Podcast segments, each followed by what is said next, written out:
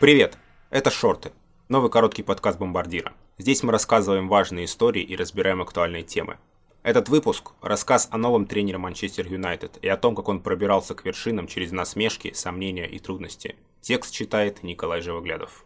Меня швыряли, голова болела и кружилась. В детстве Ули Гуннер Сульшер не очень любил борьбу. Щуплого пацана слишком часто кидали через себя на ковер и били по голове. Когда твой отец чемпион Норвегии по греко-римской борьбе, выбирать занятия почти не приходится. С 8 до 10 лет маленький Сульшер занимался в группе с сильнейшими ребятами своей возрастной группы. Терпел неприятные удары, но стал сильным. Ули Гуннеру было сложнее всех.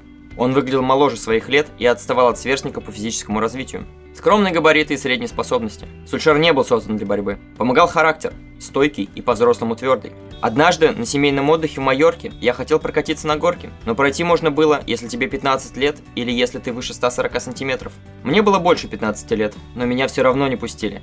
Я был крошкой. К 21 году парень возмужал, сходил в армию, но сохранил наивно детское выражение лица и улыбку. Он недостаточно взрослый для первой команды, ему лет 15, подумал Энди Коул, когда впервые увидел Сульшера в Манчестер Юнайтед. Многие думали, что Сульшер выиграл контракт с МЮ в конкурсе. Норвежцы совсем не ждали на Олд Траффорд, а статус легенды прилетел к нему будто бы случайно. Дубль Сульшера за Норвегию в матче с Азербайджаном подтолкнул Алекса Фергюсона утащить форварда из Мольды. Норвежцы согласились на все условия, но нужно было торопиться, потому что вице-президент МЮ Мартин Эдвардс собирался в отпуск. Мольда арендовал частный самолет и отправил Сульшера в Манчестер. Гид думал, что я просто приехал на экскурсию, а потом спросил, «Погодите, а что вы тут делаете?» Я ответил, «Собираюсь подписать контракт с Манчестер Юнайтед». Он стоял без слов, но дал мне ручку, которой я поставил подпись, вспоминает Сульшер. В 1996 году Манчестер Юнайтед горел место для топ-форварда Алана Ширера или Патрика Клюверта, но вместо них усадил туда неизвестного скандинава. Сначала парня отправили в резерв, где он колотил два гола в первом же матче.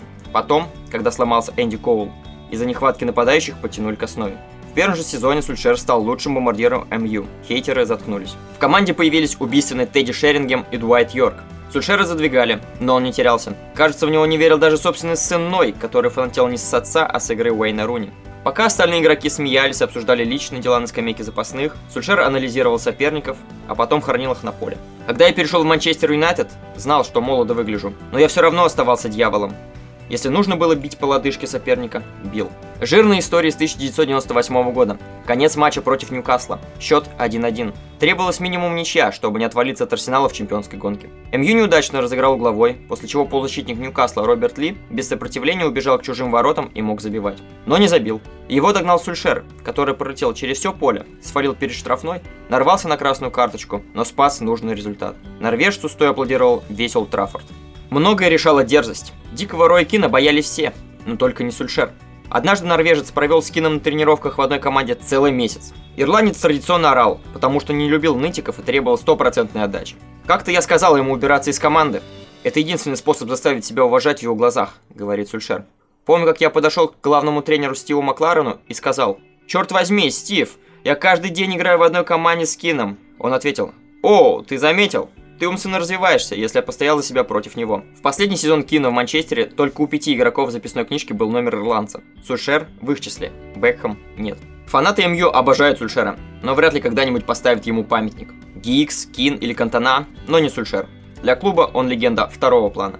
Наверное, за Сульшера искренне топят и молятся только в Мольде. Нападающий вернулся на родину уже тренером и сделал одноименный клуб чемпионом впервые за столетнюю историю. В крохотном Мольде живут 25 тысяч человек, Метели на норвежском берегу сменяются короткими периодами солнца, открывая вид на шапки горных вершин. Здесь кайфуют от джаза и посвящают ему целые фестивали.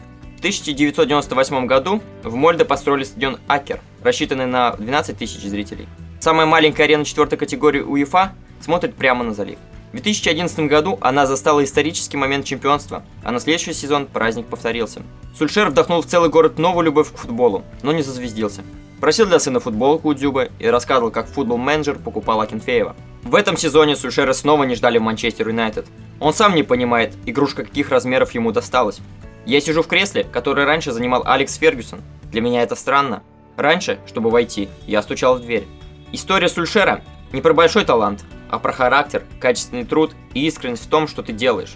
Плевать, если он не пойдет в Манчестер Юнайтед. Он как минимум выжмет всего себя, а потом двинет дальше, как и всегда с улыбкой.